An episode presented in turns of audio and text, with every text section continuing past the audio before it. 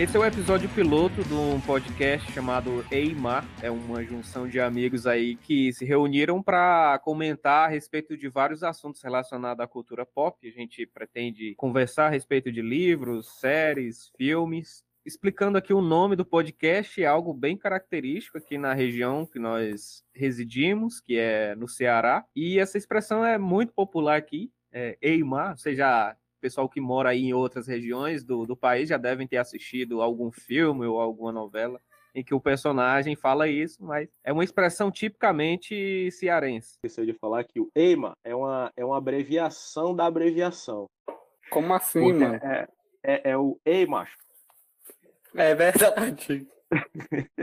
Isso, isso, é linguística. Linguística normal, qualquer país, geralmente a gente tem a questão da, do reducionismo de expressão.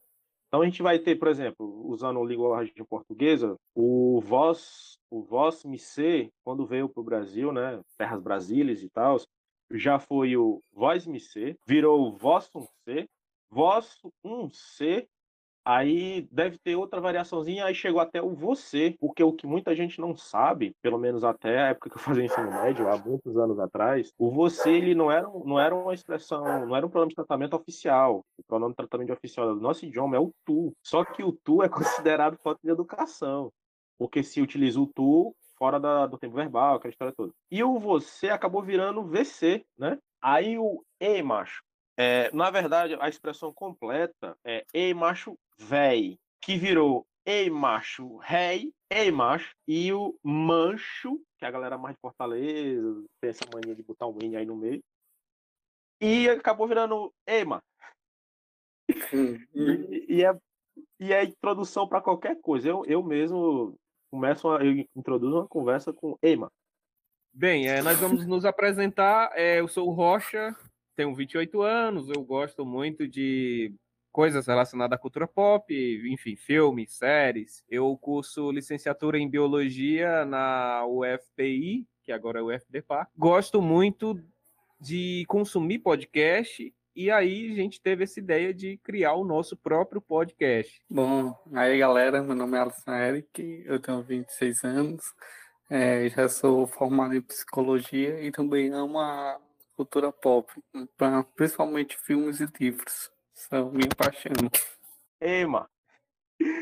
Aqui é o Matias, eu tô terminando a graduação de psicologia, não vou falar a minha idade porque é segredo, se eu falar vou ter que matar vocês. E assim, digamos que eu tenho um certo apreço por muita coisa e, e, como a galera falou aí, livros, séries, filmes, jogos, tudo mais que vocês puderem imaginar, a gente está curtindo aí desde que faça sentido o roteiro, porque eu sou crítico de roteiro. Ha. Também sou escritor de contos de terror e é nós. Eu só digo uma coisa, galera. A idade do Matias, é, eu dou uma pista. O Smigo ainda não era um Gollum, só pra vocês terem noção. Carai, veão, hein? Ele é mentiroso e Fala galera, meu nome é Paulo, sou acadêmico de fisioterapia, eu curto cultura pop, eu gosto de neurociências, eu gosto de ciência, eu gosto de música.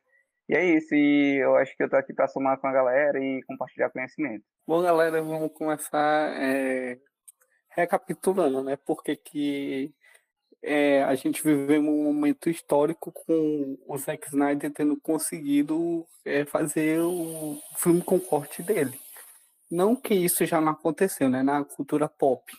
Teve vários filmes é, que já tiveram corte do diretor, como Vizinhos Imediatos, de Terceiro Grau, é, O Segundo Ano, O Passageiro, e por aí vai vários diretores já tiveram seu segundo corte, isso não é de hoje, e provavelmente vai continuar daqui para frente. Mas por que é tão histórico nós ter presenciado isso? É porque enquanto o Zack Snyder estava dando lucro para a Warner, a Warner deixava o cara fazer o que ele queria. Ele tinha carta branca para mandar e desmandar no que ele queria. Ele fez o 300, que foi um puta sucesso. Ele fez o Watchmen, que na época não fez tanto sucesso, mas se tornou um cult.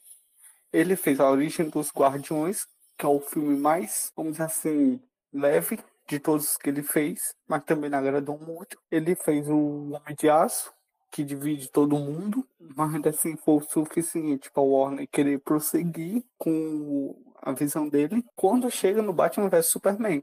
Que aí já temos um problema. Porque nem todo mundo gosta do Batman Superman. Aliás, mais da maioria dos fãs detestam Batman vs Superman. E só para constar minha opinião, eu gosto do Batman vs Superman. Eu não Mas, é, olá, Matias. Mas enfim, vou deixar isso para outra discussão. Aí o que acontece? A Warner já tava puta porque a Marvel saiu na frente. Ela tava vendo a concorrente ganhando grana e isso tava incomodando ela. Só que aquele ditado, o que começa errado, tende a continuar errado e dá errado. A Warner só pensou em dinheiro. Então o que, é que ela diz? Olha, faz qualquer coisa aí, tenta contar a tua história em três filmes e nós vamos fazer nosso universo para bater de frente. Então o Zack fez o máximo que ele pôde, entendeu? Só que aí o que acontece? Chega 2017, a Marvel faz o quê? Anuncia um grande épico dela, que é o, o Vingadores Guerra Infinita e, e Ultimato, né? Um ano depois. Então, qual é o jeito da Warner alcançar isso? Era mandando Liga da Justiça, filho. Era tipo como jogar bala nos peitos. Não, não tinha como. Não tinha como competir. Só que aí uma tragédia acontece, né? A filha do Snyder com depressão se mata. Então o cara tava já sem chão, o cara já tava desnorteado, ainda tendo que lidar com a pressão da Warner. Então a, é, a Warner já não tava muito querendo o trabalho dele. Chama o Joss Welton, que para quem a galera que não se liga em nome, foi o diretor do Primeiros Vingadores e do segundo para dirigir o filme. Só que aí que começa as tretas, tá ligado? Porque primeiro eles fazem, dão a entender que o Zack chamou o próprio Joss. E numa entrevista agora o próprio Zack já disse que ele só teve uma entrevista, velho, com o Joss. Mas ele ainda continua o projeto. Ele era o único que defendia que a Liga da Justiça não combinava com aquele tomzinho comédia da Marvel. Ah, os heróis da Liga da Justiça são completamente diferentes do da Marvel. Mesmo assim, a Warner não escutou. E pior, fez uma, uma puta sacanagem com o Zack. Porque o cara continuou lá, cara, tentando manter o máximo a visão dele. Os caras não só aos poucos foram afastando o Zack, como foram dando toda, vamos dizer assim, poder ao Joss. Então, teve uma hora que o Zeca só olhou e disse assim: Putz, velho, o que é que eu tô fazendo aqui, velho? Minha filha acabou de morrer, que loucura. Os caras não estão nem me valorizando. E aí saiu a merda que saiu. Todo mundo lembra o que foi aquela trolha de 2017. Se duvidar, foi pior do que o Lanterna Verde de 2011. Passou o tempo, a Warner viu que fez cagada e ela viu que em 2019 a galera tava chamando para fazer o Snyder Cut. Só que o próprio Zack não queria liberar o Snyder Cut. Só que aí com a guerra de streams que tá acontecendo, a própria Warner quis lançar o dela. Só que a Warner não tem o mesmo título como a Disney tá tendo hoje, de que qualquer cor que ela botar vai ter sucesso qual era o único sucesso que ela tinha e que a galera tá pirando? O Snyder Cut. Então eles pegam e chamam o Zack de volta. Só que o Zack, o Zack não queria que eles fizessem isso. Por quê? A, eles só queriam jogar o filme do jeito que estavam e B, só estavam fazendo isso para tirarem um deles da reta. Aí eles assim, não, a gente quer lançar tudo e tal. Eles assim, olha, se é para lançar, a gente vai lançar do meu jeito eu quero 70 milhões para reajeitar meu filme. Eu não vou jogar qualquer coisa por meus fãs. E eu quero manter minha visão até o final. E foi o que aconteceu. Ele fez do jeito que ele quis. Ele mandou na bagaça toda, mandou na porra toda e lançou assim, quatro horas de filme. E, cara, foi a melhor coisa que poderia ter acontecido, velho. Não era pra a Warner ter só pensado em dinheiro e ter mudado tudo do filme. O filme é um puta épico, cara. Eu não tenho nem explicação do que foi ver aqueles personagens que eu assistia nas manhãs de sábado, na, no Bom de Companhia. Foi muito foda. Então, assim, do, dessa questão do, do sai, não sai, é, eu acompanhei um pouco isso aí, pô, no, tanto no, nos canais que eu, que eu seguia, na época eu seguia o Enerd, o Pablo, Pablo Peixoto, quatro coisas, mas o que, o que dava mais seriedade era o Pablo, né? Então eu acompanhei um pouquinho por ali. Que fique claro, é, eu, eu, gosto, gosto de quadrinhos, gosto de, de animações, gosto de animes, é porque geralmente a galera diferencia animação de anime, né? Cartoon de anime. Eu gosto de tudo que envolve, desde que seja bom para mim. Bom para mim como?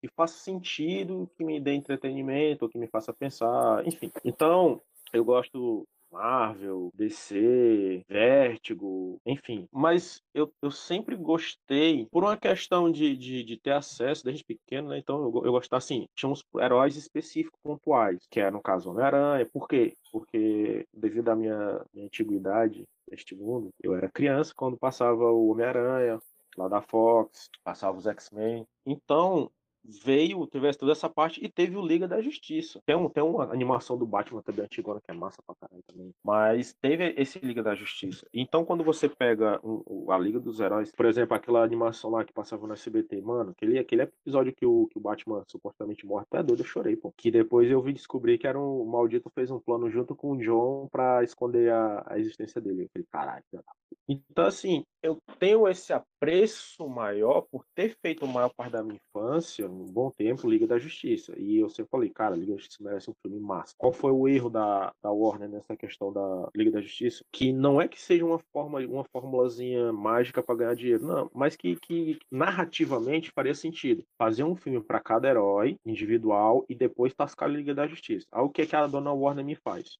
na Warner barra DC. Me faz um filme do Man of Steel, me faz um Mulher Maravilha, me manda um Batman vs Superman, não dá nenhuma oportunidade de aquele Batman do Ben Affleck ser o filme dele isolado, aí depois um filme do Flash, e poderia até deixar para explicar o, a história do Cyborg no filme Liga da Justiça. Aí a Warner me faz um Liga da Justiça desse jeito. Aí tem todo esse contexto que o Alisson falou e saiu aquilo em 2017 que eu, desde o início, eu, mano, não vai ficar boa essa merda. Por quê? Porque narrativamente não foi construído os heróis. Por mais que você conheça cada um deles, se você não construir um universo ali próprio, a galera vai fazer comparação, vai, vai fazer comparação com HQ, com quadrinho e tal. É um assunto que a gente vai levar daqui uma pelo menos eu vou levantar mais para frente, que o Liga da Justiça Guerra, a animação, é muito melhor do que o Liga da Justiça de 2017. E, cara, atualmente tá batendo pau a pau com esse do Zack Snyder porque a animação é muito boa, inclusive recomendo. Então eu tava acompanhando todo esse contexto e quando saiu lá o cara falando, ó, oh, existe os ex, o, o Snyder Cut, eu vi é bom e falta pouco para concluir. Aí eu, mano, esse eu quero ver. Antes dele saiu o Batman vs Superman corte diretor, que deixou o filme menos ruim. E sim, Alisson, o filme Batman vs Superman é um filme ruim. Ruim. E. Viu treta. Aí, mas eu. Não, vou ter fé. É tanto que quando anunciaram, eu juntei aqui uns brother aqui e a gente comprou pô, no, no, Google Play pra gente assistir. Aí um brother nosso, o Carlinho, salve pro Carlinho aí, se ele chegar a ouvir esse negócio, eu mandando a mensagem pro Carlinho assim, ei, mano, Liga da Justiça aí, como é que a gente vai ser? Tô pensando em comprar junto e tal, pra gente assistir aqui em casa ou na casa do, do Vinícius, que é outro brother, salve pro Vinícius Paulo no seu culto Aí o Carlinhos falou assim, cara, dá certo aqui em casa, mano. Tem uma TV zona aqui de 51 polegadas. Deu um, oi? Aí na mesma hora eu falei com, com o Vinícius, aí pronto, fechou. Aí a gente juntou, a gente foi assistir. Cara, tem, tem sim, na minha visão, tem algumas falhas de, de roteiro, de narrativa, tem, mas não compromete o produto final. E o que é que, nós, o que, é que o, o senhor Zack Snyder trouxe para nós? Um senhor filme que eu vou te contar, meu parceiro. Se o filme tem quatro horas, eu não percebi que tinha quatro horas, porque para mim foi 30 minutinhos ali, o filme puxou. E por enquanto, estamos aí na luta do Restore do Snyderverse. Quer comentar alguma coisa, Paulo? Não, não. Eu tô vendo que eu sou leigo. Muita informação, né, cara? Com relação ao, ao que vocês falaram, mais assim focado no, no projeto em si, eu eu confesso que eu tive esse privilégio de não ter assistido a versão de 2017. Eu sou um grande fã de Madrugada dos Mortos. Eu também gosto de Watchmen. Também é um filme que eu gostei muito daquela atmosfera, de todo aquele de todo aquele estilo típico do, do Zack Snyder. É, Batman vs Superman foi um filme bacana, mas assim, não foi algo que me encantou bastante mas eu gostei. É porque, na realidade, eu não gosto da versão do Batman, do Zack Snyder. Eu não gosto do Batman do Ben Affleck. Mas, enfim. Essa e aí, quando. Vai entrar já já, hein? pois é. Pois é, acompanhei toda essa história do da reivindicação dos fãs, né? Por ter o direito de ver algo de autoria do Zack Snyder, de ver um produto fruto da, da direção dele. Tive essa, essa surpresa agradável de que isso ia se tornar realidade. E assim, cara, eu fiquei muito, muito satisfeito com o filme. muito satisfeito mesmo. O Matias falou da questão da duração, que isso foi uma crítica, né, que o pessoal fez. Ah, o filme dura quatro horas. Para quem assistiu, para quem é fã da, da saga do Senhor dos Anéis no cinema, isso não é nada. quatro horas de filme. Mas que eu também não achei nada enfadonho. Mas eu penso que o pessoal já está tão acostumado com essa coisa do rápido, de, no, no piscar de olhos, e aí, quando se depara com algo mais lento, mas enfim, eu, eu só queria contribuir com essa minha, minha visão. O que é quatro horas para quem rushou O Hobbit, os três filmes, a versão estendida, e O Senhor dos Anéis, a versão estendida? Direto, mano, 18 horas de filme é um pouco mais que isso. Exatamente. Horas, uma vez eu fui assistir O Senhor dos Anéis, na primeira vez que eu fui assistir, eu fui assistir à noite e não, não olhei pro tempo, né? Aí só comecei a assistir, que eu já tinha maratonado, como tinha começado a maratonar. Tinha maratonado Hobbit e fui maratonar O Senhor dos Anéis. Aí só sei que eu acho que eu devo ter dormido umas duas vezes para assistir no outro dia, porque eu, a hora de duração era muito longa. Eu não me atentei. Eu, quando eu tava dormindo, eu, o próprio Guerra, os dois Guerra Infinita, velho. Quem, quem teve paciência de assistir os dois filmes seguidos foi mais de cinco horas, pô. Então, quatro horas do Snyder foi o quê? Brincadeira de criança? Um fato engraçado também, falando aqui de Batman, de Liga da Justiça e tudo, de Warner. Eu não sei se vocês assistiram o primeiro, um dos primeiros filmes do Batman, que teve uma, uma das mutações mais engraçadas, assim, mais cômicas que eu vi, foi a da, da Mulher Gato que ela pegava e caía de uma janela de, do prédio dela e os gatos começavam a lamber ela e ela ganhava o poder dela assim. É o, é o do Tim Burton, né? É o, é o do Tim Burton, né? De 1992. Não é, é o do. É, pois é, é muito bizarro aquela, aquela cena que a gente assistia nas sessões da tarde da vida. Eu lembro que tem uma parte que eles arranham ela e tudo, ela fica toda. Aí sai da parte, sai da cena. Então, vamos lá. Vou, vou iniciar aqui falando aqui um pouquinho aqui dos personagens. E a galera que conhece os outros heróis aí vai, vai complementando aí.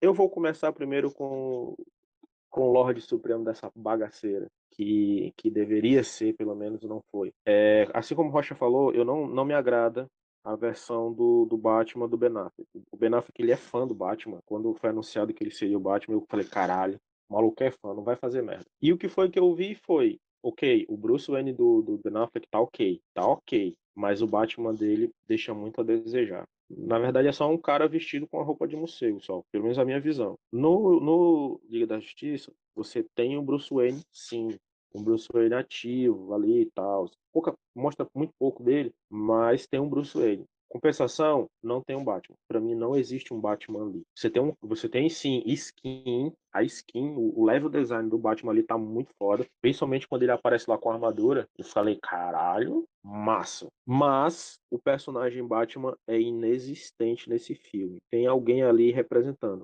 Por que, que eu tô falando isso? Você não vê o Batman detetive, você não vê o Batman mestre em artes marciais, que deveria ser, e derrotou alguns parademônios ali no filme, mesmo porque o roteiro deixou, porque estava muito lento, muito pesado. E, e como eu falei, sempre vai existir comparativos. Se você pegar o Batman Cavaleiros das Trevas, parte 1 e 2, que foi que é baseado na HQ, que foi também baseado que fizeram uma, um, pegaram algumas coisas para fazer o filme do Cavaleiro das Trevas do do cara lá, mas do louco lá. Também, né? Isso, não, mas o, o diretor Christopher Nolan. Pronto. Eles fizeram uma cagada naquele terceiro filme ali, mas. Cagada no Batman Cavaleiro das Trevas. Porque, apesar de o Batman ser um Batman velho, mais velho, cansado, ele é porradeiro, irmão. O que ele não tem velocidade, ele tem potência e força. E isso não existiu nesse filme, nesse filme aí do, do Zack Snyder. Só que tá. É, é, o, o, a minha visão que ele tentou fazer, mano, é um cara velho, rico, no meio dos malucos que são basicamente deuses entre o meio, meio dos caras lá. Então, eu marco aqui que o filme tem um excelente Bruce Wayne, mas não existe um Batman. Se tem um Batman ali é só pra cumprir tabela. Alguém quer refutar? Eu não, não vou refutar tanto assim. Tipo assim, o que que eu percebo? Eu acho que no caso do Batman, velho, uh, o Ben Affleck até pode ser fã. A gente tem que analisar se não foi a Warner intervindo no que podia ou não ir no filme. O próprio cara se cansou das pressões do, dos, dos fãs.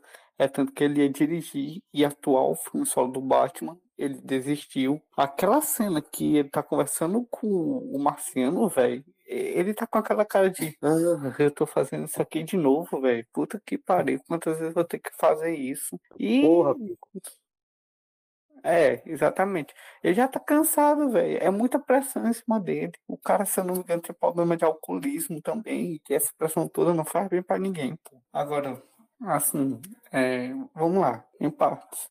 Eu também concordo. Ali não tem um Batman. Não sei se foi por causa desses problemas ou se o Zack Snyder queria mesmo que o Cyborg fosse o coração do filme, que ele realmente foi o coração do filme. Já já, quando a gente for entrar nos pontos positivos e negativos, eu vou dizer por quê. É, mas uma coisa que eu gostei foi que ele tá mais unido, né, com a Mulher Maravilha. Eu só queria ter visto mais da Trindade, né, que teve no Batman Superman, aqui não teve. Mas, enfim, eu só quis ponto a isso. Eu tô igual o Marrone aqui nessa conversa. Com relação ao, a esse Batman do Ben Affleck, Paulo, o que, é que tu acha? Macho, eu acho que, tipo assim, a ideia dele foi trazer um, um Batman mais sombrio e tudo. Porque o outro Batman é, teve todo o contexto, né? Ele foi para arrasar o Gu, que é, eu acho que é uma parte que eles não, como vocês já haviam falado, né? Não exploraram tanto o Batman para mostrar a persona dele, para mostrar quem ele realmente era. Mas é, no filme, mesmo assim, o pessoal critica muito, mas é, é como eu já eu tinha ouvido falar, né? Como tem muitas críticas, eu acho que é, é, observar a questão de universos paralelos, né? Que o, o, um Batman, um Batman de um universo paralelo não pode ser o mesmo de outro. Então, o Batman do, do Ben Affleck, eu acho que, que ele puxou mais para um, um lado agressivo também, porque o Batman parece que ele, ele mata, né, também, e o Batman, o Batman mesmo, ele não, não tem essa... Ele não mata, né? Pois é, eu, eu, eu vou muito na, com a opinião do Matias a respeito de que você não consegue enxergar o personagem ali, o Batman ali. Eu entendo o que você quer dizer, Paulo, de que assim, um Batman não pode ser tão parecido assim. Sei lá, a gente gostou tanto do Christopher Nolan, né? Interpretando Isso. o personagem. Eu entendo que, obviamente. Christian Bale. Christian Bale. Perdão. Christian Bale, né? Christopher Nolan é o diretor pô, do filme. a gente adorou a interpretação do Christian Bale. Eu, eu acredito que a maioria aqui concorde que foi um cara que é. Soube muito bem assumir ali o, o personagem. Mas o que que acontece? Eu concordo, Paulo, quando você fala que não, não deve ser igual. Mas o problema é, é quando você não consegue enxergar a essência ali do personagem. Porque, assim, apesar de que eles não sejam iguais, tanto os, todos os Batmans, tanto nas animações, eles têm uma essência que, assim, a gente nem sabe explicar o motivo, pelo menos eu não sei explicar o motivo.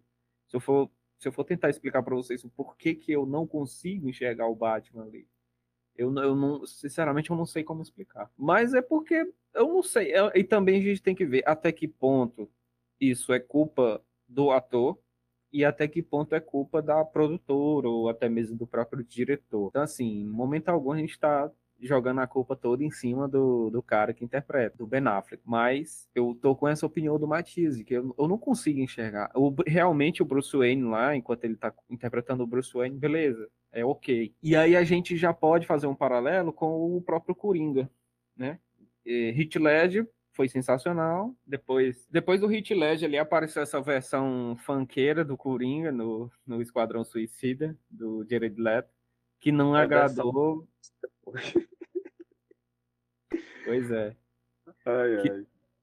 Acho, teve, chega, acho que teve uma vez que eu tava vendo que um, um, era todos os Coringas de, de todos os todos os atores que interpretaram Coringa, né? Teve um dos atores que ele não quis tirar o bigode de, dele na, durante a, a interpretação do Coringa e ele pintou o rosto dele por cima, ele fez a maquiagem dele foi por cima do bigode e ficava meio esquisito também. Era uma coisa bem. Josh Romero, se não me Foi ele mesmo. E aí a gente se depara com o do Jared Leto e, poxa, fã decepção total. Mas que agora foi ok, né? O, o, a do Joaquim Fênix nem se fala, né, cara? Sensacional, mas também é outra parada ali. Você vê uma atmosfera completamente diferente do que se tinha visto até então. É uma atmosfera mais pé no chão, é um universo mais realista, enfim, aborda mais a questão do drama, mas que o, o mais que o Jared Leto veio agora com essa nova versão, E aí sim, eu, eu gostei, sinceramente, eu gostei muito. Ali você enxerga o Coringa, ali você enxerga, não é, não é igual a, a nenhum do que a gente tinha visto até então no cinema, mas você consegue aceitar aquilo ali como Coringa. O que não é o caso, pelo menos para mim e para alguns colegas aqui, que não é o caso do Ben Affleck, como Batman. Foi porque o, na verdade, o Jared Leto ele pegou um fardo muito grande de, tipo assim, veio ele veio pegar o, o trono do Heath Ledger, né? E eu acho que foi um fardo grande. E a preparação dele, que eu tinha visto, né? Eu tava acompanhando nesse tempo que eles estavam fazendo, o Esquadrão Suicida dizendo que ele ficou tipo num sanatório por alguns anos e tudo, por alguns meses, quer dizer, né? Ele ficou num sanatório em alguns meses, que foi a mesma coisa que o Ledger fez e tudo. É, Aí... não, mas ele, mas ele, não, mas ele mesmo diz que é, muita coisa do filme foi cortada, né? Então a gente não sabe o que aconteceu nessas cenas cortadas. Ele pode realmente ter sido o Coringa e ninguém nunca vai saber. Pois é, é isso que eu ia falar. Tipo assim, aí na, no Esquadrão Suicida, as cenas dele eram muito aleatórios. Ele aparecia só com aquela risada dele, que era esquisita, né? E tudo. E eu acho que foi pequena a participação dele no Esquadrão Suicida. Não resta dúvidas quanto à competência do ator, né? Não resta dúvidas. Mas aí eu acredito que foi um, um vacilo para começar pelo, pela própria skin do personagem. Aquela aparência dele, meu amigo, não, não convence ninguém, não, ninguém consegue aceitar. E aí já começa por aí. E aí tem também a questão da edição, né? O cara pode dar o melhor de si, mas que por algum motivo, enfim, os, os melhores momentos, as melhores atuações podem não ter sido incluídas e prejudica todo o trabalho do cara, né? É, Mas a, a, mão do diretor pesa muito também. Por mais que o cara seja bom e tenha feito, tenha feito alguma coisa, no corte final ali, na. Acho que é pós-produção que chama. É, pesa muito, pois. E tipo, o, o marketing do Esquadrão Suicida foi todo feito em cima do Coringa. E, e, tu tem quase nada do cara, mano. Tu tem só uma polícia inexistente no filme e, e o Coringa entrando lá a hora que quer. No, nesse filme agora, eu, eu tô lembrando aqui até da cena, quando terminou lá, é que ele aparece no epílogo, né? Aí o o, o Vinícius falou assim: Ué, cadê meu palhaço? Aí, só pra concluir aqui minha parte aqui do, do, do Batman aqui, eu até aceito o Batman matar. Mas. Porque assim, o, o Zack Snyder falou que o Batman dele mata. Ok, consigo conviver com isso. É, é, eu não gosto, não gosto, mas consigo conviver. A questão é que o cara não entrega, pô, um, um Batman. Tipo, não, não tem aquele, aquele peso de, de, tipo assim, tu vê o cara lutando massa, cercado, e ele descendo a porrada no maluco. Tem uma cena outra ali que tu sente o peso do soco, mas não, não, não, não convence tanto. Por outro lado, quando o, o, o, Coringa aparece, que interpretação. O, e para mim, o, o, Leto lá se, se redimiu. Por quê? Tu tem um filme inteiro, tu tem ali quatro, três horas e uns quebradinhos de um Batman que consegue ficar de boa. Assim, de boa. Ele, tu não vê ele irritado. Tu não vê ele fora do sério. Tu vê, tu vê o Bruce ali, tá. Tu vê um Batman centrado, estrategista e tal, mas tu não vê ele perdendo fugindo do, do sério. Aí tu pega lá aquela cena lá do, do Gerard Leto começando a, a, mexer na mente do cara, mano, que ele, que ele lança aquela frase lá que ele fala da, da, da Arlequina, da Harley Quinn. Mano, eu, eu, eu me arrependo naquela porra. Eu falo, é isso, meu garoto. É engraçado você falar das pessoas que morrem nos meus braços. Porque quando eu segurei Harley Quinn, sangrando e morrendo, ela me implorou, no último suspiro, para que quando eu te matasse, e não se engane, eu vou te matar mesmo, que fosse devagar. E eu vou honrar essa promessa. É esse morcego aí que era pra ter aparecido na porra do filme todinho maldito. Mas. E, e, outra, e tu vê que, que, que, o Coringa ali, meu irmão, ele arrochou o boga ali, viu? Porque o caboclo ficou com medinho. Não, só ia comentar, é, sem dúvidas, aquela cena ali, naquela cena, ele foi bastante intimidador, né? Sobre o Coringa, Esquadrão Suicida de 2016. Cara, não era nem pra ele aparecer, pra primeiro de conversa. É, no o, esse universo do filme da DC estava se baseando muito nos 952. E o Coringa só apareceu uma vez, realmente, para raptar a Arlequina de lá. Só que não era aquela coisa romântica toda que o filme vendeu. Ponto. Então, realmente, o Leto não tinha que se redimir, entre aspas, né? Ele fez o que ele queria ter feito e, graças a Deus, que foi bom. Sobre o Batman. O Batman é, não mata. Erro de quem não conhece as HQ, porque nas primeiras HQ ele realmente matava. Mas quando ele era justiceiro, ele não tinha essa visão de herói. E é uma das coisas que me encanta e desencanta no Zack, porque ele é muito fã de HQ. Isso fica muito explícito. É, o cara replica as poses exatas dos quadrinhos. Cara, o Batman em pé no prédio, com a lua exatamente posta de trás deles, é tal qual o quadrinho, velho. O carro do Cavaleiro das Trevas, o Batmóvel, aparece tu fica, porra, ele é o Cavaleiro das Trevas, entendeu? Ele errou e não transpor realmente a essência do personagem. Realmente ali tu não tem um Batman. Na verdade, nessa Liga da Justiça, o único momento que o Batman brilha é cuidar de coisas pequenas, do, dos pademônios, derrubar uma torre, né? Ele joga até uns gadgets, né? Usa umas armas, corritar uma renda assim, não é o Batman.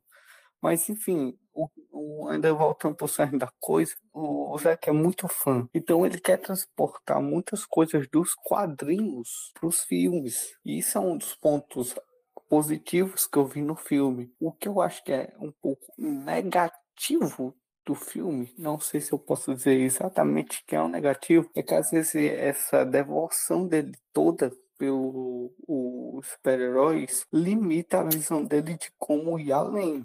É como você replicar um quadro em vida real, mas sem a expressividade alma que dá aquela pintura. Ele realmente é um ótimo diretor, ele é um visionário sim, e quem discordar isso vai levar um tiro. Ele, ele tem uma mise-en-scène perfeita, ele sabe o que botar na tela, você não fica perdido com o que está na frente. É, ele é muito bom em dirigir cenas de ação, isso aí tá, tá mais do que claro a cor é, opaca ou quase inexistente das cores combina com o tom do filme. Eu não acredito que realmente se a Liga da Justiça existisse, né, eles existiriam naquele mundo.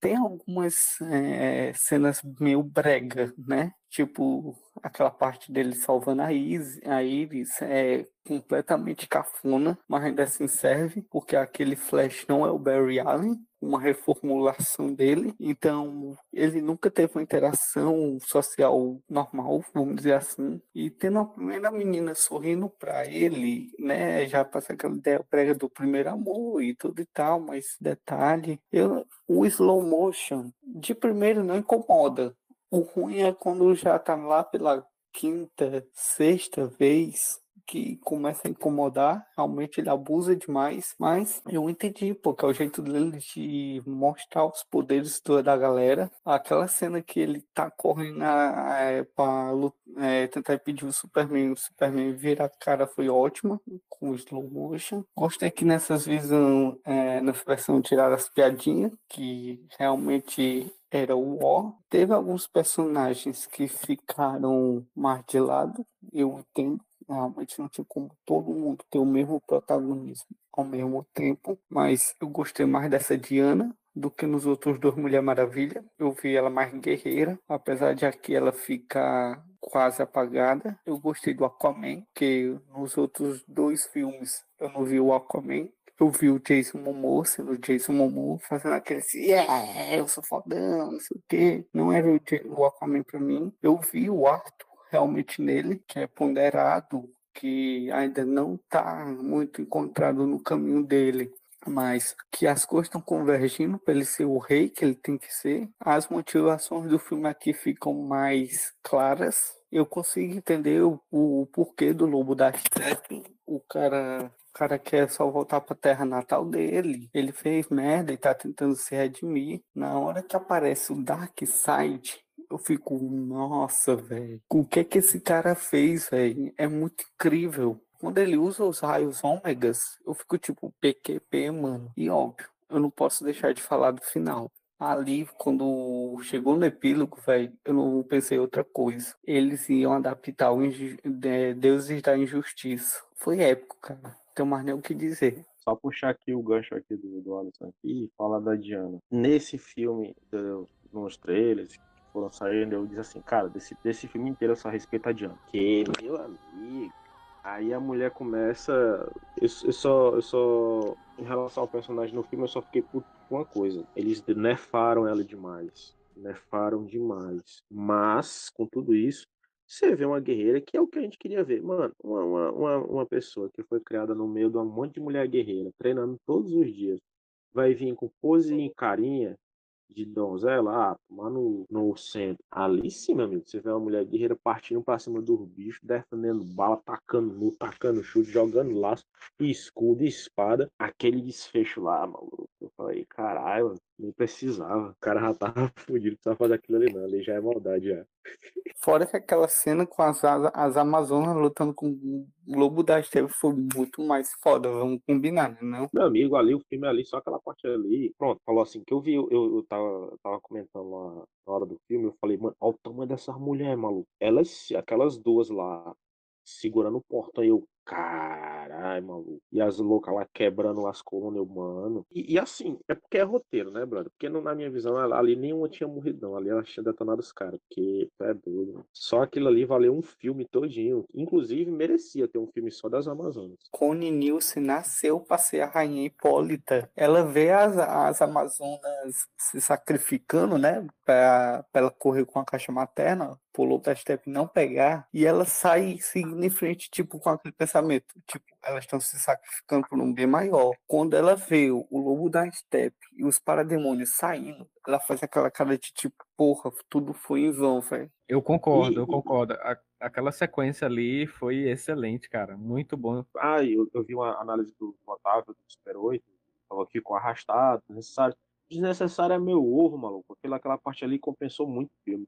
Porque Cara, quando começa a, a, a, caixa se liberta lá, a caixa acorda, né? E as Amazonas parte, eu falei assim, cara, isso tudo é medo. Né? Quando o lobo da Step chega lá, que elas, cara, tu, tu não vê nenhuma com medo. Ela, as gurias partem tudo pra cima, brother. Eu acho que sem aquela parte ali, essa parte, ela serviu pra, pra mostrar o quão, o quão perigoso era aquilo se concretizar deu um peso muito maior. Porque você ficou, poxa, tô fazendo tudo isso para proteger a caixa, então, porra. Então, aquela, aquela cena foi essencial para gerar tensão, para gerar porra. E aí, se os caras botar a mão nisso e conseguir fazer aquela é chamada sincronização, né, que eles falam, e aí vai dar muita merda, porque, porra, estão dando a vida, literalmente, para proteger. Eu acho que sem aquela assim, cara que fala que foi desnecessário, meu amigo, é complicado. Porque aquela cena, ao meu ver, foi. serviu para dar um, uma sensação de, de, poxa,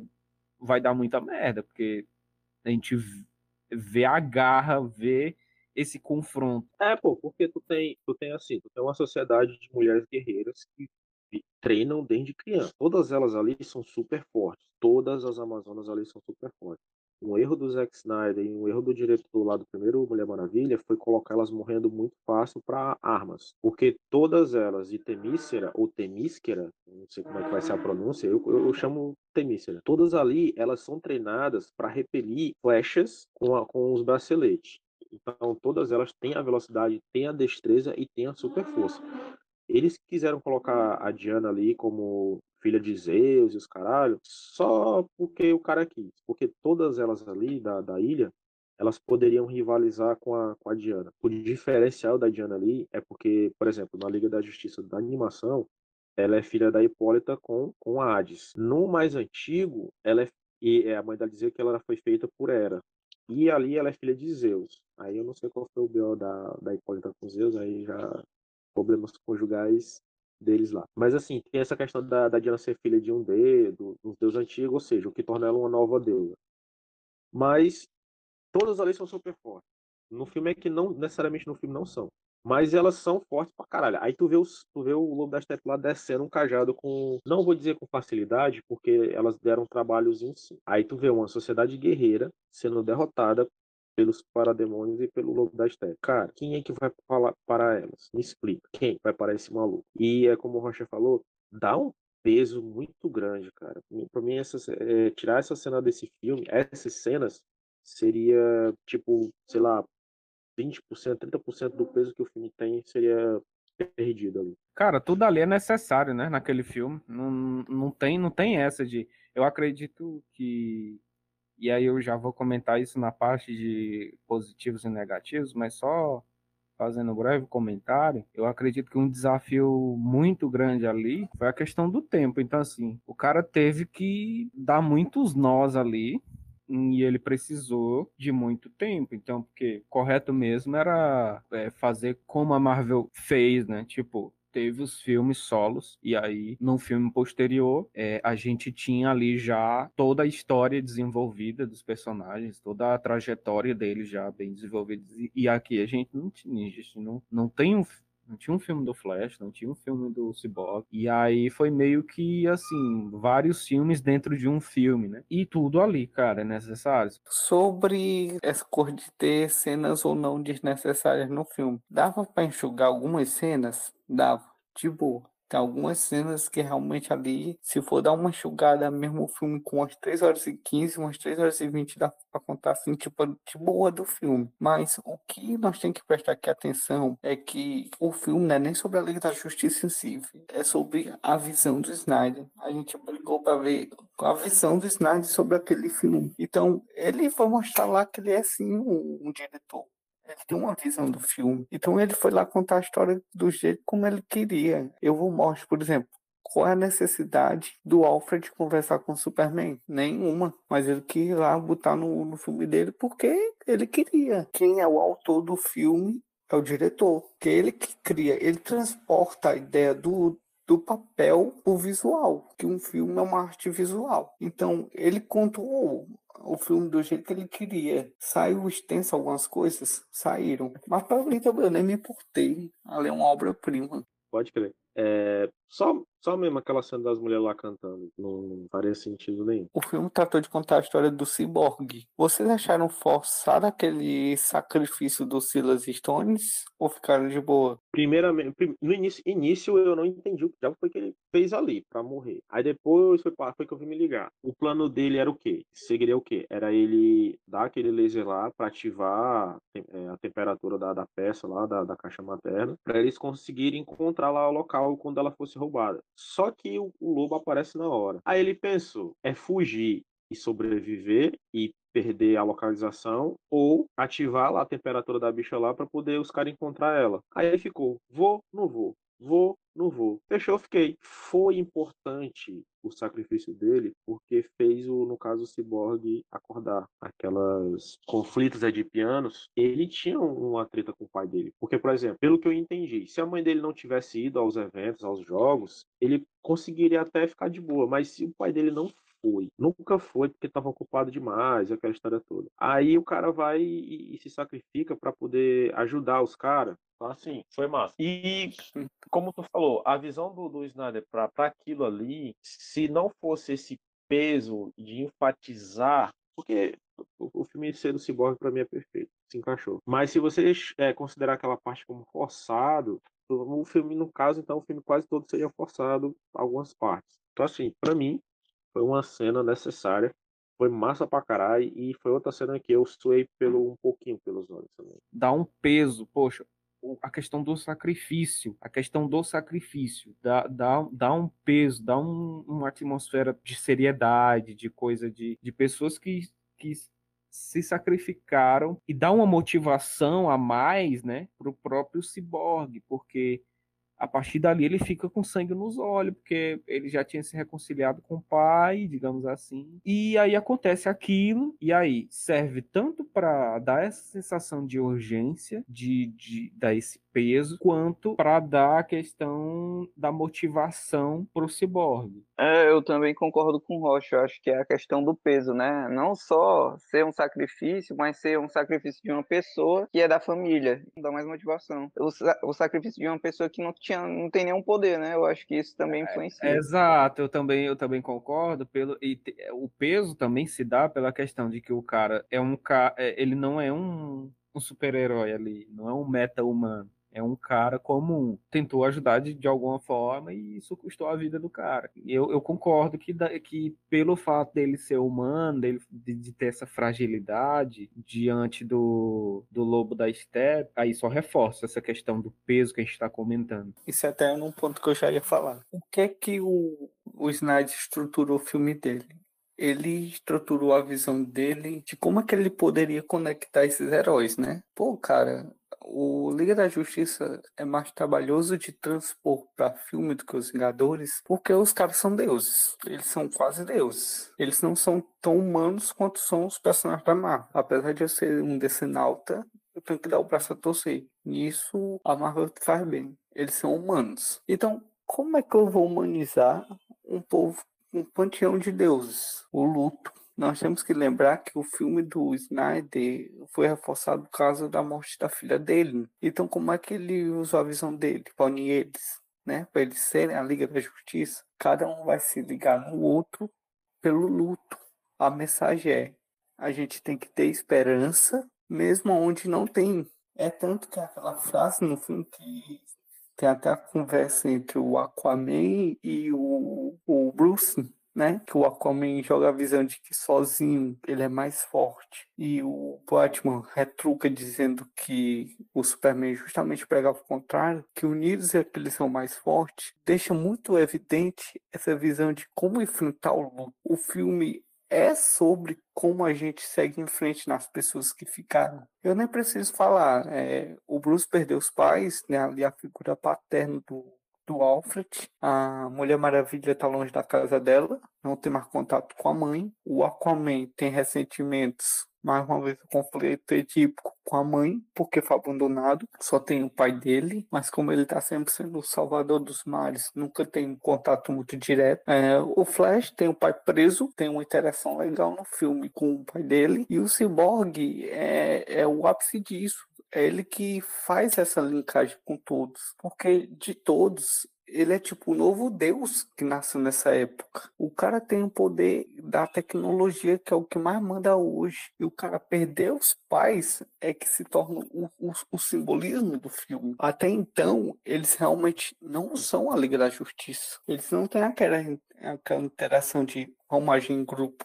Na verdade, tava cada um querendo ser o individualzão e cada um que segue a vida, até que o, o Victor entende que a força eterna os que ficaram, que todo, todos eles perderam alguma coisa. A própria Lois passa a, eu escutei até crítica, né, que a galera diz que a Lois ficou muito jogada durante o filme, ela não fez muita coisa, mas a Lois eu acho que ela teve uma parte até que fundamental, velho. Ela não superou o luto. É, é todo mundo seguir em frente. Até a própria mãe do Clark seguir em frente. Ela não. Ela, ela, ela não superou o luto. O pior, ainda deu a entender que ela estava grávida, velho. Então, é isso que eu achei foda na visão do Snyder.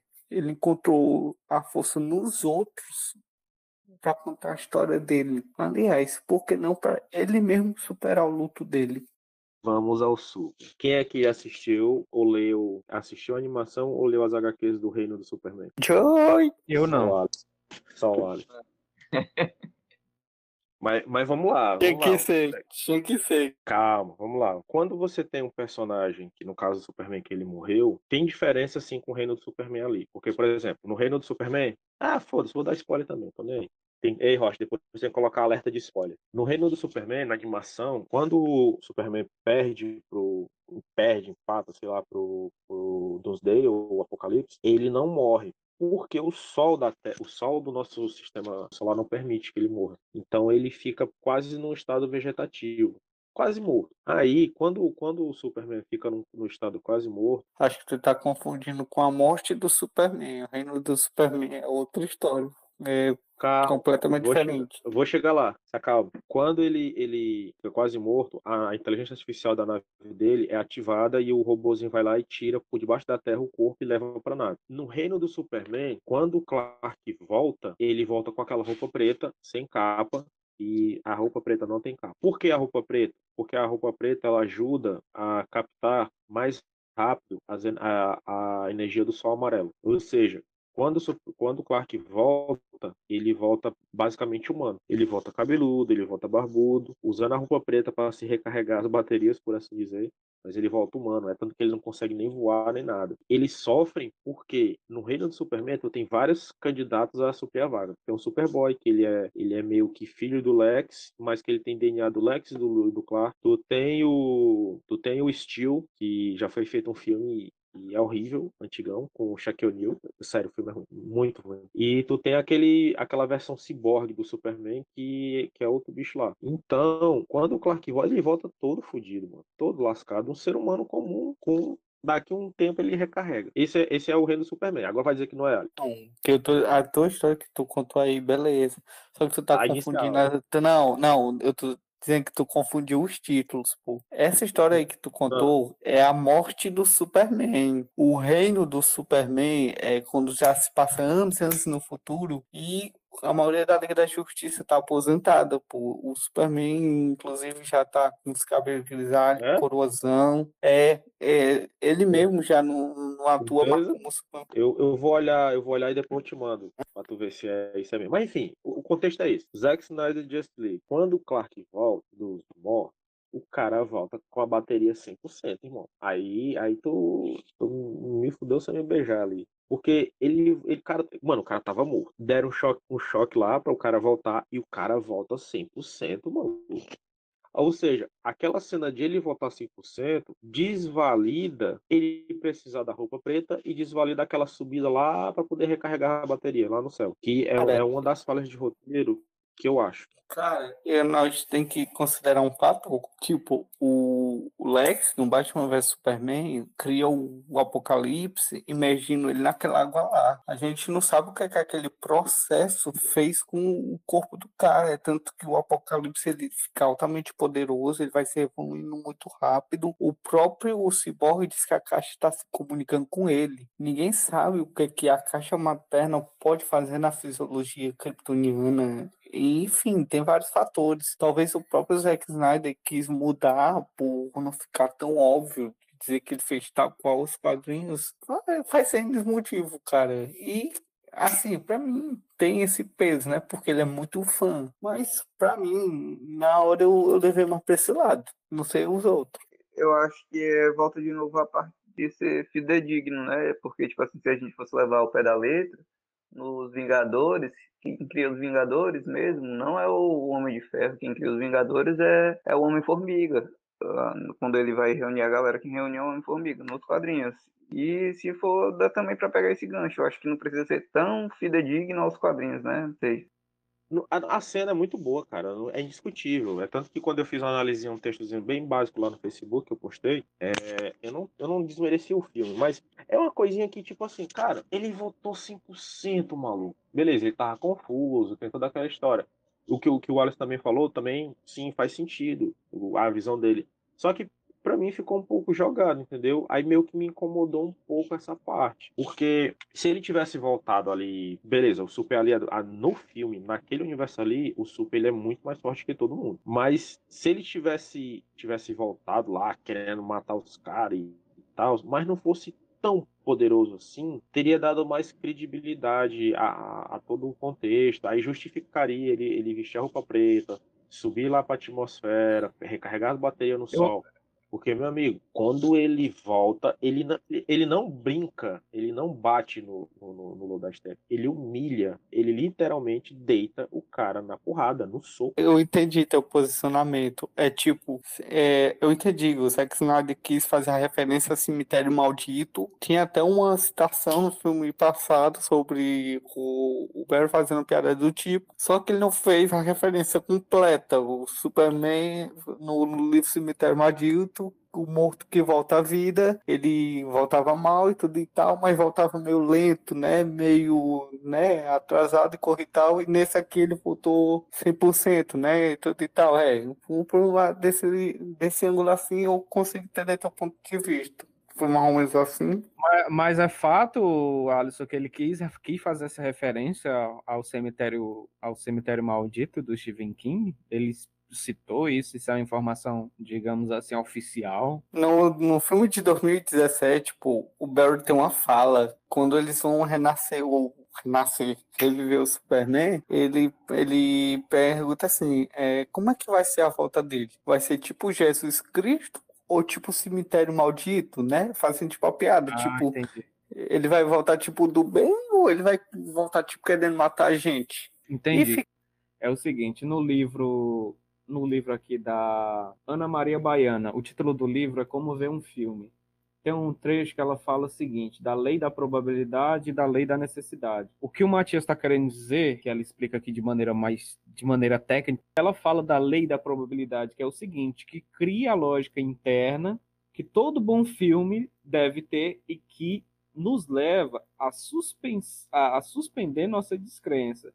Sabemos que tudo na tela é fruto da imaginação de alguém, mas tudo aquilo é provável é, se todos os fatos na tela obedecem normas inventadas, porém rigorosamente mantidas ao longo dos 120 minutos, somos capazes de acreditar em praticamente tudo. Aí, bichos falantes, carros voadores. O que, qual é a discussão aqui? É que aquilo é provável, qual é, não faz o menor sentido o cara voltar full, full power, bateria 100% recarregado. E aí, para que aquela cena da subida? Para, de certa forma, seguir o que é mostrado nos quadrinhos, se ele já chegou full power. Dentro daquela lógica, daquele universo, a gente pode pensar de duas maneiras Certo, ele simplesmente preferiu não retratar dessa forma. Beleza, tudo bem. Mas a partir do momento em que o, o Superman, pessoal, ele não tá de roupa preta aqui nesse filme, não é isso? Já é algo que invalida a roupa preta, porque não faz, não faz sentido. Não, não, não, não tem lógica dentro ali da proposta.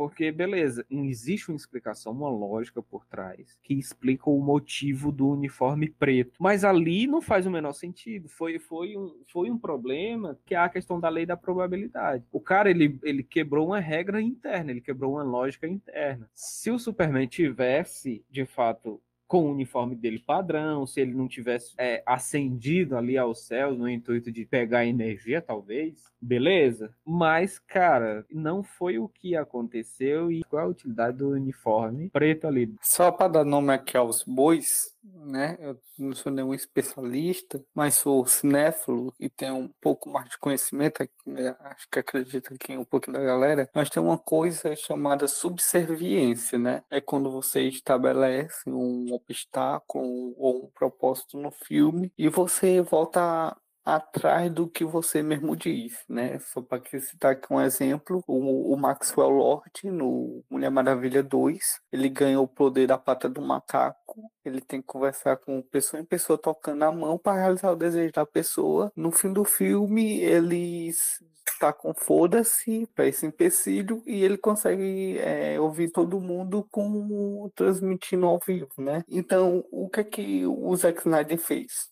Claro, como tu disse, ele pode ter optado a não é, fazer aquilo por querer. Mas é como eu já falei até mesmo no começo aqui do podcast, que ele tem uma devoção muito limitada. Eu acho que ele realmente quis fazer um Superman muito overpower. Só que a devoção dele limitada impediu de ele ver essa falha no roteiro que é uma superserviência. E o lado dele fã falou mais alto do que o lado dele cineasta, porque ele quis fazer a referência dos quadrinhos. Ele queria esse momento, porque é o ápice da morte do Superman, é ele subindo com o traje preto e se regenerando. Só que eu acho que o lado fã dele se empacou com o lado cineasta, ele olhou por lado, não sabia o que fazer, jogou as duas coisas e rezou para ninguém ter percebido, sei lá. E ele achou que a gente não ia perceber, mas a gente percebeu sim, principalmente eu. Mas eu, eu, eu vou repetir, não é uma coisa que estraga a experiência do filme. No não. meu caso, porque eu sou, eu sou muito chato pra caralho, então me incomodou um pouco essa parte. Mas, se eu tiver que dizer, ah, Zack Snyder Justice League ou Liga da Zack Snyder é um senhor eu queria ter visto sim a continuação da visão do Zack no cinema. Que pena que a dona Warner não vai fazer isso. Só para estragar aqui a, os corações da galera. E no mais, cara, foi uma experiência muito boa. E fico chateado que a DC, que a Warner, aliás, queira seguir um rumo totalmente diferente do que o Zé queria. Eu não gostei dessas versões muito alegrinha dos personagens. Para mim, eu desconsidero qualquer filme depois do, do, do Batman Superman salvo o primeiro Mulher Maravilha, que foi, foi uma grata surpresa, mas de resto tá, tá aquelas comédias muito pastelona, passa do humo da Marvel, que sinceramente eu gosto da Marvel, mas aquele humor me incomodou muito. Me explica como é que uns caras, beleza, maluco, os malucos são os parademônios, o cara é um maluco do, do negócio, e pá, não sei o quê. Mas como é que os caras que não respira debaixo d'água vence uma galera que nasceu debaixo d'água e que vive debaixo d'água e que anda debaixo d'água. Aquela cena lá dos parademônios puxando os Atlantes para fora ficou muito paia. Então, assim, eu entendo que teve uma serventia. De novo, mostra o quão, o quão eles são fortes, o, o quão eles são poderosos e, e ameaçadores são. Mas que ficou paia, ficou. Eu concordo é... na que é para demonstrar tipo a força deles, né? Para mostrar que não é qualquer qualquer ser. Como é que pode, né? Os caras não caras ali vivem dentro daquele ambiente marinho, dentro, dentro do próprio terreno deles, dentro do próprio habitat natural, digamos assim, dos caras, os caras são derrotados, mas é isso, é a questão do poder, né? A questão do é, para mostrar o poder. Caso... Poderia ter sido diferente, poderia ter sido um Sim. combate assim, é, por exemplo, de outro modo ou em outro ambiente, já que são seres híbridos até não, assim, nesse caso, é, é porque eu realmente eu sou chato pra caralho nessas paradas. Mas eu, nesse sentido, tem que ter a, a suspensão da descrença. Porque não teria, se não fizessem desta forma, não teria como prosseguir esta parte, né? Eu, eu relevo, eu só tô levando aqui, levantando o debate, porque eu sou chato mesmo, então tô nem aí. Mas eu entendo a relevância da cena e tal. É, é só pra ter essa crítica, porque senão se a gente não fizer essas, esses questionamentozinhos, pô, acaba que tudo que os caras fizerem a gente tem que aceitar e tudo, sendo que a gente paga pra ver essas paradas, né? Então, faça essas críticas toda vez. É, é massa ser chato. Eu assisti o filme solo do Aquaman e, e assisti, e eu faço uma comparação. Você vê uma diferença enorme na personalidade do, até porque são dois diretores diferentes, enfim, mas você vê uma diferença muito grande na, no temperamento do personagem. O Aquaman aqui nessa versão do Zack Snyder tá um cara mais carrancudo, um cara mais assim bruto, sem muitas palavras e eu eu, eu gosto dessa pegada de justiceiro, sei lá, anti-herói, eu gosto muito. E eu eu prefiro essa versão.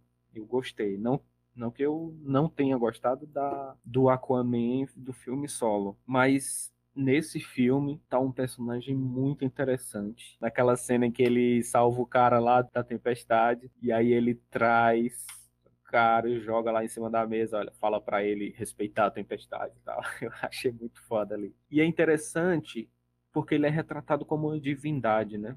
Até a cena lá que você comentou que foi um pouco desnecessária para você, da questão do, do canto e tal. E ali a gente vê que, assim, eles têm um respeito pelo Aquaman como se fosse um deus mesmo, não um deus ali que tá ali para ajudá-los no sentido de levar alimento e, enfim, prote protegê-los. O que eu já tinha visto falar sobre ele é que ele era considerado, tipo, um dos seres até mais, mais, mais fortes do, do, do universo planeta, eu acho. Inclusive, ele estava dentro da lista do Batman, né? Que ele separou todos os seres mais poderosos que poderiam querer dominar a Terra, uma coisa assim. E ele estava dentro dessa lista do Batman, era uma coisa assim. O Batman lá tem, a, tem todo um trabalho para contactá-lo, porque ele, ele tá num determinado hora de um determinado dia do ano e é o parece que é o único dia que ele tá lá, e aí o Batman tem todo aquele, aquele esforço de localizá-lo e fazer a proposta, e o cara, não, foda-se, eu não quero ir. Mano, não quero não. Mano, essa cena foi estragada pra mim. Quem que assiste o canal do Pablo, redublagem? Eu assisto. Mano, ele estragou essa cena pra mim. Porque tipo, no filme, mal sériozão os caras, e pra mim só escuta aquele. Quer dizer que tá o rei dos peixes beta, é? O tá o danadão dos pirarucu. Cadê o meu sereio, mexilhãozinho? Ei, meu pai, isso aí, tá faltando água aqui, é? Cheio de balde. Mano, essa cena foi toda estragada pra mim, cara. Eu, eu assisti ela sério, mas rindo ao mesmo tempo. Porque não tem como, não tem como, não tem como. Eu gostei das duas versões dele, do, do Aquaman, tanto do, do Zack Snyder quanto a versão do James Gunn. Mas ali, ali cara, no, no, nesse do Zack Snyder, creio eu que teve uma função do, do do, Aquaman ser tão carrancudo, porque eles pesaram a mão no, no, no, alívio cômico pro Flash. Então o Flash tá muito meninão, tá muito bobalhãozão, tá muito infantilizado. Assim, infantilizado no sentido de se maravilhar com tudo. É um adolescente, né, cara? Exato. Então os caras pesaram muito a mão nele para ser o alívio cômico. E já em compensação a como eles deixaram esse cara para ser o carrancudo para balancear. É tanto que aquela cena lá quando o Superman volta, que o, o, o Arthur, né, que é o Aquaman, ele vai, pra, vai pular para pegar o Super. Se ali pega, ele tinha furado ele. Porque o, o, as armas dos Atlantes, elas são mágicas também. E o Clark é vulnerável à magia. Só que aí o Flash vem e tropeça e cai. Mano, aquela cena foi muito foda. Tipo, mó clima sériozão e tal. Aí me vem o Flash e tropeça e, e derruba o Aquaman. Cara, cena, as cenas depois daquilo ali foram muito massa. O Flash, o Aquaman puto com o Flash, e o Flash não sabia onde é que enfiava a cara pra, pra se esconder. E, pô, cara, foi mal esse caralho. Mano, é muito bom. Mas é as piadas na dose certa, no lugar certo, tá? Eu acho que, tipo assim, eu tinha visto aqui nos coisas, né? Nos desenhos e tudo, nas animações do, do Flash, que são, são dois personagens que faz o Flash, né? Um é o Barry, o Barry Allen e o outro é o. Eu não me recordo o nome desse personagem, pelo que. É o, o, o Wally West. Isso. O Barry Allen, ele parece nem ter assim essa personalidade tão é, cômica, né? Porque na Liga da Justiça quem faz o personagem é o. Na Liga da Justiça, acho que quem faz o Flash não é o Barry, o Barry Allen, é o outro. É, é. O, o Flash, da sua natureza, ele é aquele cara engraçado.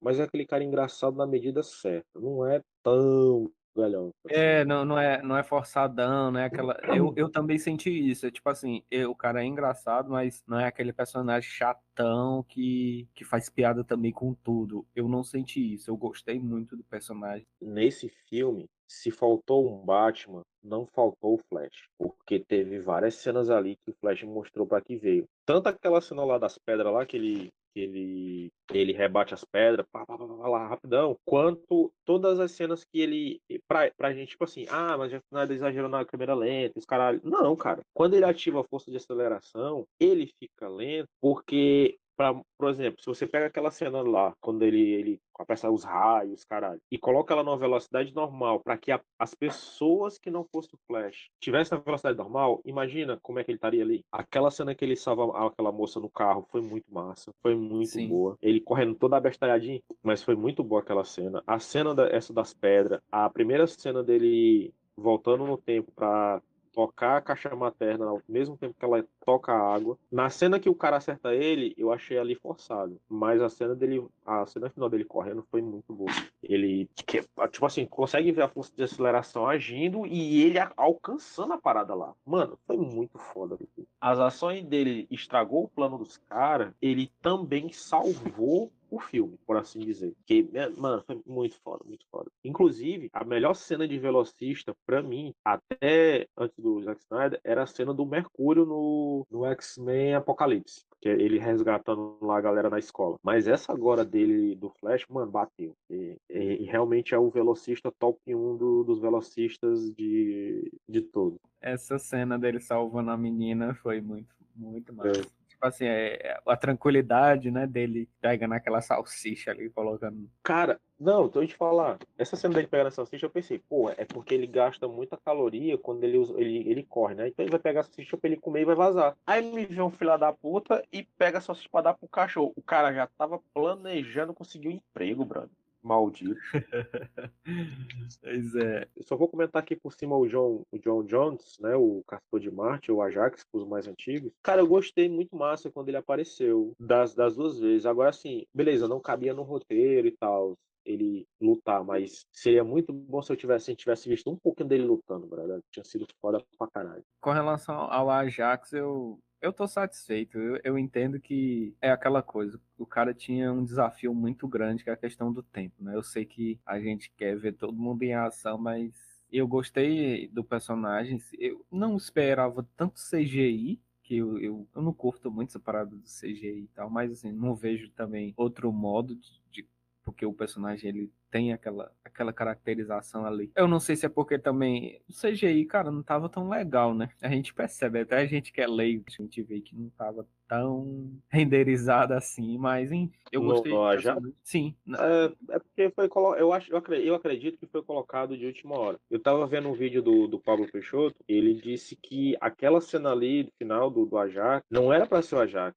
era pra ser o Lanterna Verde, o, o John Stewart. Só que aí a Warner falou, mano, não, porque a gente tem uns planos aí para os lanternas, então tira o cara, quiser ou quiser o caçador de Marte, pode usar o personagem. Então, creio que isso foi usado de assim, foi massa, foi massa, mas foi tapa buraco, foi tapa buraco, pelo menos para mim foi. pois é. Zack Snyder Just League, os pontos negativos não teve um Batman de verdade naquela porra, só para mim, pelo menos. Eu acho que, não sei, né, futuramente que tá por vir, e eu acho que não cabe, não cabe me criticar, né, porque eu sou leigo nessa parte com relação a cinema e tudo, mas acho que foi uma, uma obra excelente. Eu acho que, tipo assim, poderia ser encarado como um universo alternativo, né? E eu acredito que vai ser, porque provavelmente a Warner queira colocar outros filmes por cima e tal. Mas eu acho que foi uma. Não tenho do que reclamar, não.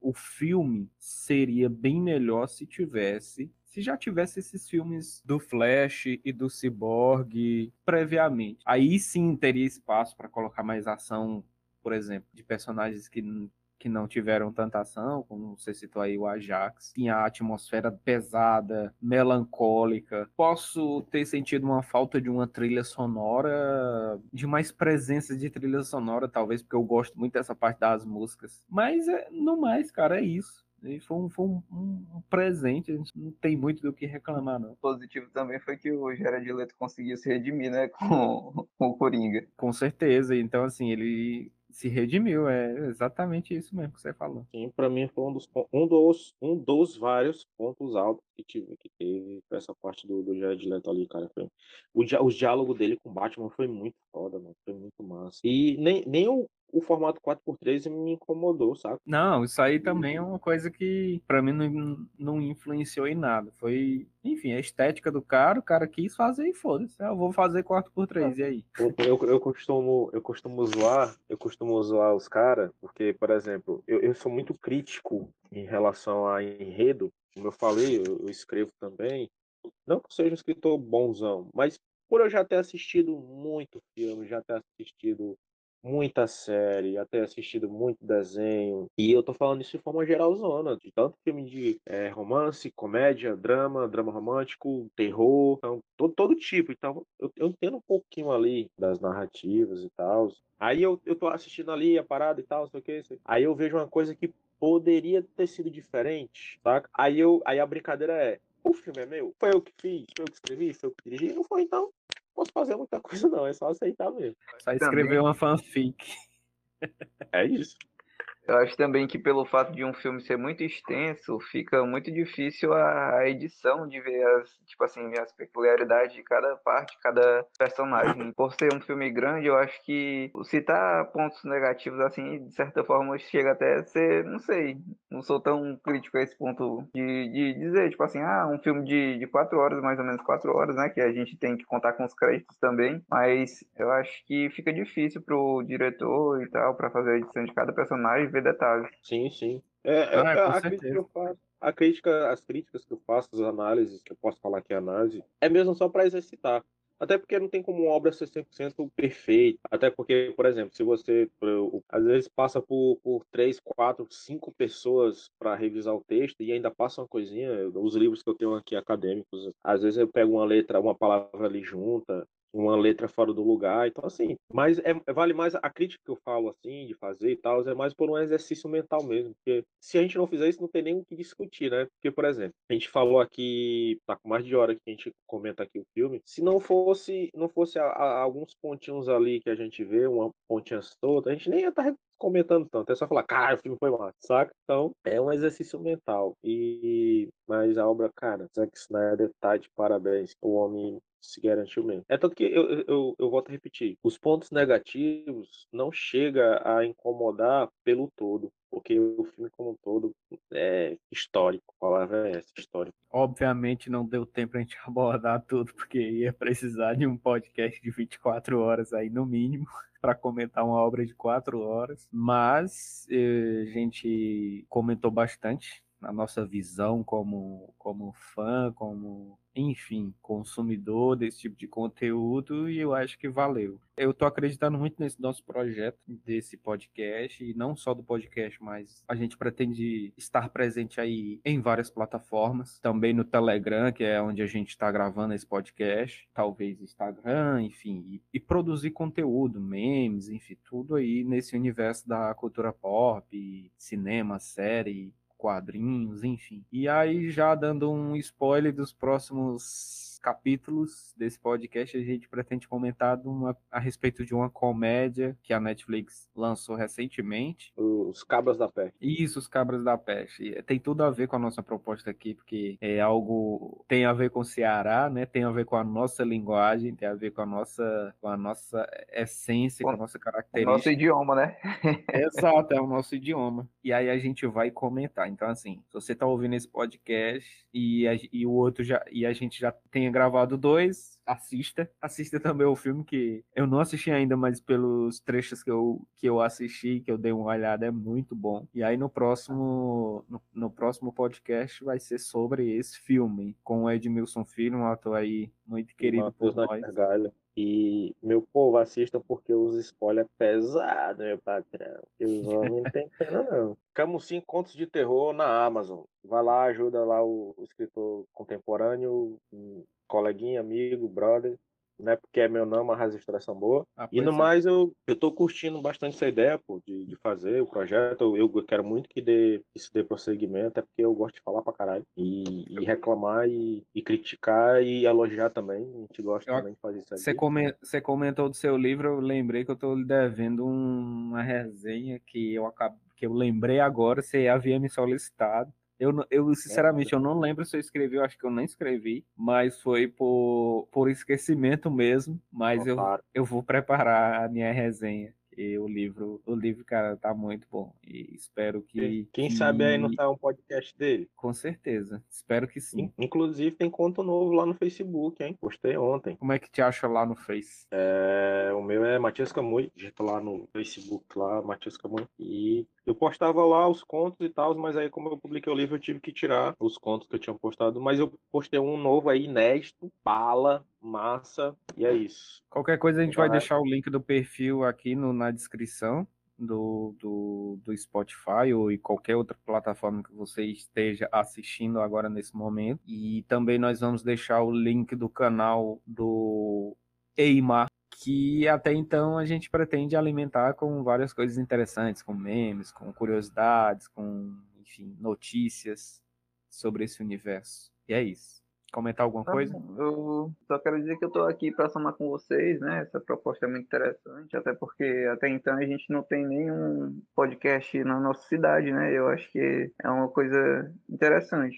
interessante. Pois é isso. Obrigado por quem ouviu até aqui. Nós agradecemos imensamente a sua atenção. Espero que a gente tenha, espero que você tenha descoberto algo novo aí durante a nossa conversa. Espero que você tenha gostado e que nos nos dê um feedback, né? Eu vou deixar aí o endereço do canal, se você tem Telegram, mas também, sei lá, eu vou deixar o e-mail e, se for possível, na plataforma que você estiver assistindo isso nesse momento, se, se possível, você dá um feedback ou comentar ou nos avaliar, nós ficamos muito gratos com, com a sua, o seu feedback. E é isso. Até a próxima. Boa noite, valeu, falou.